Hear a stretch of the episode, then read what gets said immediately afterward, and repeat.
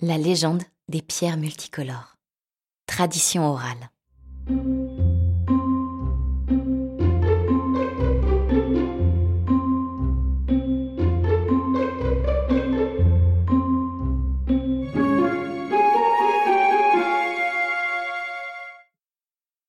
Il faut savoir que, d'après une légende chinoise, avant, il n'y avait pas de vie sur Terre.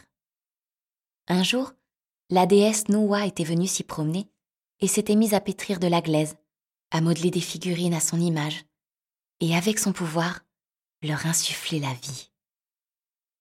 Elle avait donné à ces petits êtres le nom d'hommes, ce qui signifie, d'après le pictogramme chinois, se tenir debout, contrairement aux animaux qui marchent à quatre pattes. De nombreuses années s'étaient passées depuis que Noah avait créé l'humanité, lorsqu'un grave événement s'était produit. Gongong, le dieu des eaux, et Zurong, le dieu du feu, s'étaient déclaré la guerre pour savoir qui deviendrait le maître du monde. C'est ainsi que Gongong, avec deux complices, était venu un jour sur un grand radeau chercher querelle à Zurong. Zurong avait craché avec force flammes et fumée sur ses ennemis qui s'étaient retrouvés cernés de tous côtés. Les deux comparses avaient été tués. Quant à Gongong, réalisant qu'il lui était impossible de résister plus longtemps après la perte de ses alliés, il avait été contraint de prendre la fuite. Humilié par cette défaite écrasante, l'orgueilleux et arrogant Gongong était devenu fou de rage.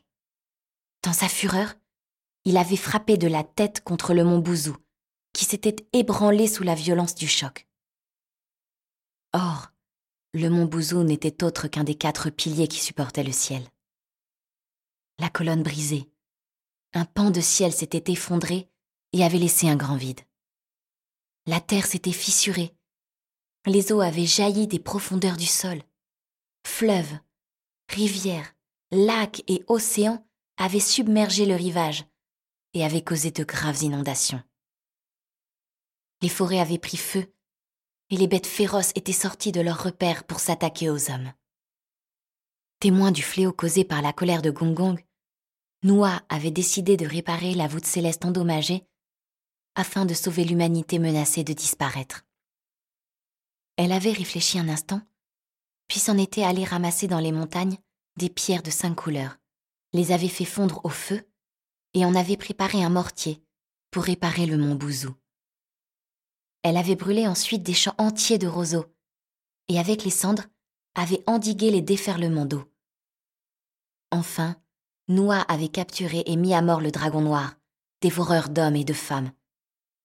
Terrorisés par ce châtiment, les fauves s'étaient réfugiés dans les montagnes et n'avaient plus osé s'attaquer aux humains. Depuis sa réparation en catastrophe, le ciel reste légèrement recourbé, et c'est pour cela que les Chinois disent que le soleil, la lune et les étoiles glissent d'un côté, tandis que les fleuves et les rivières coulent dans l'autre direction. De là sont aussi apparues les quatre saisons de l'année, ainsi que le jour et la nuit, alors que la terre entière est irriguée et la végétation est florissante. Ainsi, non seulement l'humanité avait été sauvée, mais elle était devenue encore plus belle et plus prospère. Ses exploits accomplis, Noah avait quitté les humains sur son char de foudre et s'était envolé vers le neuvième ciel, rendre compte de sa mission à l'empereur céleste.